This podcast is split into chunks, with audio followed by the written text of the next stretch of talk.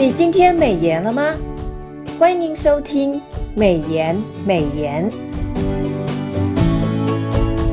今天我们要分享的金句是《以斯帖记》四章十四节：“焉知你得了王后的位分，不是为现今的机会吗？”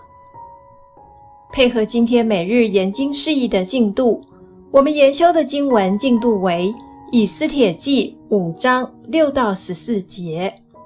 在经文当中，我们看到犹大民族的生死存亡，虽然迫在眉梢，但以斯帖不疾不徐，循序渐进。在九到十二节经文当中，我们知道古代波斯帝国有法令，除了朝廷少数重臣可以经常面见国王之外，包括皇后、嫔妃在内，若非侍寝，无法自行要求觐见国王。我们从经文当中知道，以斯帖已经三十天没有被召见，这意味着他有失宠之虞。对于哈曼的计谋，以斯帖没有因为贵为一国之后而享有特权，他也同样身处危险之中。若哈曼发现他是犹大人，恐怕他也会受到算计，而贸然求见国王，更可能被处死。经文十三到十四节，先前要求以斯帖隐瞒犹大身份的莫迪改，现在却要以斯帖勇敢站出来。在关键时刻，民族大义必须先于个人利益。莫迪改直言不讳地告诉以斯帖：“此时你若闭口不言，犹大人必从别处得解脱，蒙拯救。”焉知你得了王后的位分，不是为了现今的机会吗？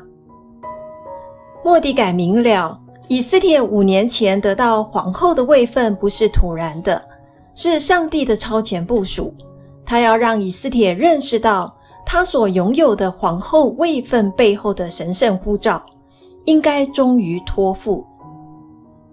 弟兄姐妹，让我们再思想一次今天的金句：以斯帖记。四章十四节，焉知你得了王后的位分，不是为现今的机会吗？让我们把今天的领受和得着放在祷告当中。亲爱的天父，求你使我们看重自己的位分，不管是在家庭或是职场上，我们都愿意回应你的圣召，在已有的位分上被你使用。奉主耶稣基督的圣名，阿门。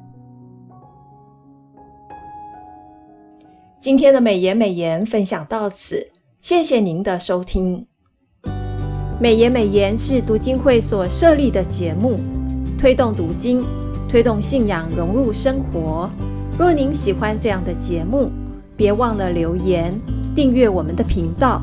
若是您对我们的事工有奉献的感动，也欢迎您到国际读经会官网查询。